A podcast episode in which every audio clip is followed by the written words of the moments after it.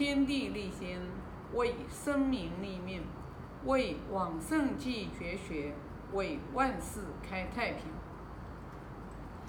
今天分享第二十七章，我先读一下：子见男子，子路不悦。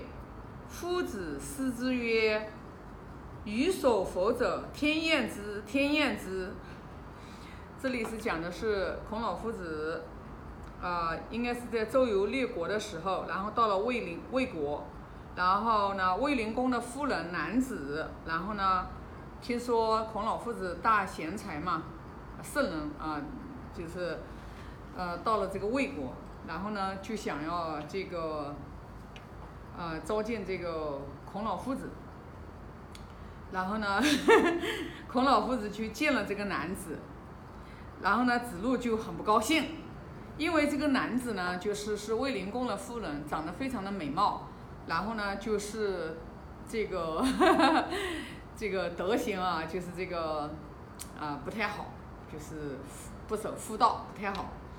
然后呢，孔老呃子路呢就觉得，哎呀，我们的老师怎么能见这种女人呢？对不对？然后呢，子路就非常的不高兴。然后孔老夫子使之曰，就是孔老夫子死之曰，其实就是发誓啊。他说：“予所否者，天厌之，天厌之。”意思就是我如果做了违背这个呃人人天道的事情，然后呢，老天爷都讨厌我，知道吧？啊，然后就是其实是对这个 这个跟子路的话，就是为了让子路相信他啊、没有做出格的这个事情嘛。其实我们从这里面啊，我们就看到两点，一点的话就是你看啊，这个男子是非常这个呃淫污的，然后呢，就是他也要想见这个孔老夫子，那有可能是他也是有一颗，呃，他想要见孔老夫子的话，他绝对不是说啊、要去啊、然后行污秽之事，可能就是想要见见这个。啊，这个旷世奇才的这个圣人，可能也是有这个慕道之心嘛。那孔老夫子去见他的话，肯定也是觉得，如果说见了之后能，对吧？沟通交流的时候，如果说能渡得了他的话，那圣人本身就是啊，就是自心的，圣人本身就是自心的。那如果说能把这个男子的话，如果说能把他就是度化了，那不是更好吗？对吧？那子路的话属于是孔老夫子的学生，你看啊，跟着夫子那么多年，其实他不高兴的原因，其实还是因为对老师还不是很了解。你像如果说是颜回或者是子贡，他就不绝对不可能不高兴啊，因为 老师不同的学生嘛，层次境界他也不一样啊。那么孔老夫子，你看啊，我们从这里面也觉得，你看这个老师也挺好玩的哦，哈哈哈还跟徒弟的话去赌咒发誓的啊，我肯定是没有做这个违背伦伦的事情的。然后如果我做了，哎，老天爷都讨厌我，知道吧？那我们从这里面，你看啊，就我们就能看得出来，圣人的这种就是啊，圣人的这种慈悲，圣人的圣人的这种就是啊圆融。啊，就是圣人，就是跟不同的人，纵然是人格、道德、品德很低下的人，对吧？啊，然后呢，包括自己的徒弟当中，你看啊，有不理解自己的，然后你看，包括有误解他的，然后就是说，你看那个就是陈康，对吧？还问他的儿子说啊，意思就是说圣人在教我们学生，我们有没有就是说啊，对自己的儿子多教一点的。啊，然后包括就是包括《论语》里面也讲说，问说这个你们以为我有有隐藏的吗？你看这个里面都有，就说明什么？我们从这里面，我们学《论语》，我们越学我们越觉得就是说，呃，就是人跟人不一样，就是你学了你学了《论语》，你你钻进去以后，你就会发现，纵然是圣人在世的时候。同样就是说，人跟人他同样圣人教的学生，圣人多厉害啊！那你想想看，他教的学生，他都是各有不同，各有不同的原因是因为每一个学生他自己的这个叫什么根气啊，就是他的他的这个呃，怎么来解释这个根气呢？就是说每一个人他的这种啊认知的能力吧，我觉得就是有的东西是与生俱来带来的，比如说有的人他特别的智慧。他一定是前世修过的，那这个讲的话，有的人可能他也不一定认同，也不一定理解。但是呢，前世修过的，工部唐娟，他一定就是说啊，他累世，他所积累的这个资粮他不一样，所以你就会发现，人跟人为什么有的人他智慧特别智慧，有的人他就特别的愚痴，其实 就是因为你往昔当中你有修没修过。那是，那是不可否认的，那是不可否认的。就是说，所以人家不是有讲吗？说你看，你看这个人，啊，大家都是人，两个眼睛，两个鼻孔，一个嘴巴，就你看人跟人他不一样。那有的人说是天道的人，天福享尽了来投胎的；有的人说是畜生道投胎过来的。那你信不信嘛？你要相信。那你就去修自己了，你就不敢懈怠了啊！因为什么呢？就是说嘛，天福享尽的人，然后的话，他也滚落红尘，他就会投为凡胎。畜生道的人，他要受业报，他受报报尽了之后，他然后他也会投人生。那人生的话，得了人生之后，你这一世人生，你不去积德行善，你不去积德修业，你。你把你的这个有限的这种就是福报、福德享用完了之后，你这一世人生尽了之后，然后你又滚落到畜生道，你又滚落到恶鬼道，你又滚落到地狱道。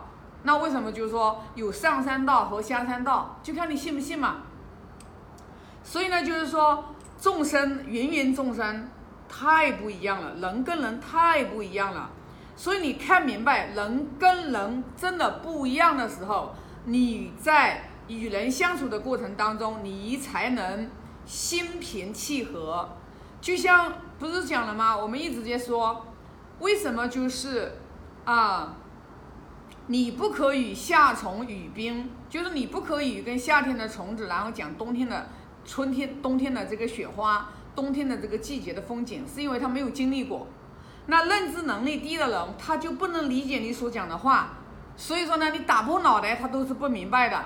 所以你这个时候你就明白。我记得之前好像有一个有一个故事讲的说，三三八三八二十四，好像有一个人说三八二十一，然后两个人在那里吵，啊，一个说三八二十四，一个人说三八二十一，然后最后吵到了一个县官那里，县官呢就把说啊这个。三八二十四的人呢，就打了他一顿，知道吧？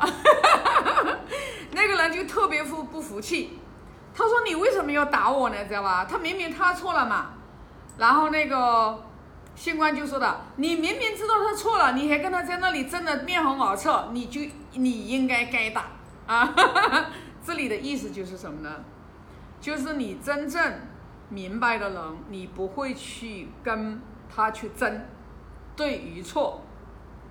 啊，就是他这个是身后的是这样的一个含义，也就是说，你明明知道他是错了的，然后你还拼命的想要去说服他，一定要听你的，你这就是愚痴，你自己就是没有智慧。所以说，不打你打谁呀？所以呢，我们现在就明白了，我们在生命过程当中，我们会碰到很多不讲理的人，他不讲道理，你说不通的。那你自然你也知道他不讲理，他的认知层次非常的低，你还跟他去一般见识，不打你打谁，对不对？那你自己也没有智慧嘛？他明明你明明知道他的认知能力比较差，你都没有包容心去包容他的时候，那不是你还是自己的话，你的格局、你的层次太低了吗？所以说，我们学习经典越学，我们越觉得我们在不断的就是说。误入进去之后，然后我们就明白，啊，从古到今，你就会看到很多的东西，你就会特别的坦然。你你从古到今，你去看历史，真的是一定是德行深厚的人，他的德行会延续，他会延续这个。你看为什么周家就是对不对？周文王到周武王，周家的王朝是属于整个历史长河当中，它有八百年的这个八百年的这个历史。我们就从我们就从泰伯对吧？泰伯王位不坐，然后让给文王的父亲，因为泰伯知道他的父亲看上了文王这么一个孙子，他具有圣圣王的这个资质，所以说泰伯就跟他的弟弟，然后两个人就把他们这个本该坐的这个位置的话，然后让给了这个。他们的弟弟，因为他们的弟弟生了一个儿子文王，所以你看，从从他们的这个太王，从其实是从哪里开始啊？是是从后稷开始，也就是说从从这个禹稷公家而有天下，就是大禹和后稷，从《论语》里面都有呀。因为后稷就属于周家的始祖。你就从周家，你看为什么他们八百年江山的基业基业，其实是从他们的始祖后继开始就已经在积德行善。那哪那这个盛世王朝，它哪里是一天一天铸成的呢？都是经过多少代人，到了文王之后，然后有了武，有了这个武王啊，武王之后，然后有了成王。所以才有了周公辅佐成王，然后四十年囹圄空虚，才行了仁政。这个历史它是属于一代一代传承的。所以说，为什么说积善之家必有余庆呢？那我们从历史上面，我们就来看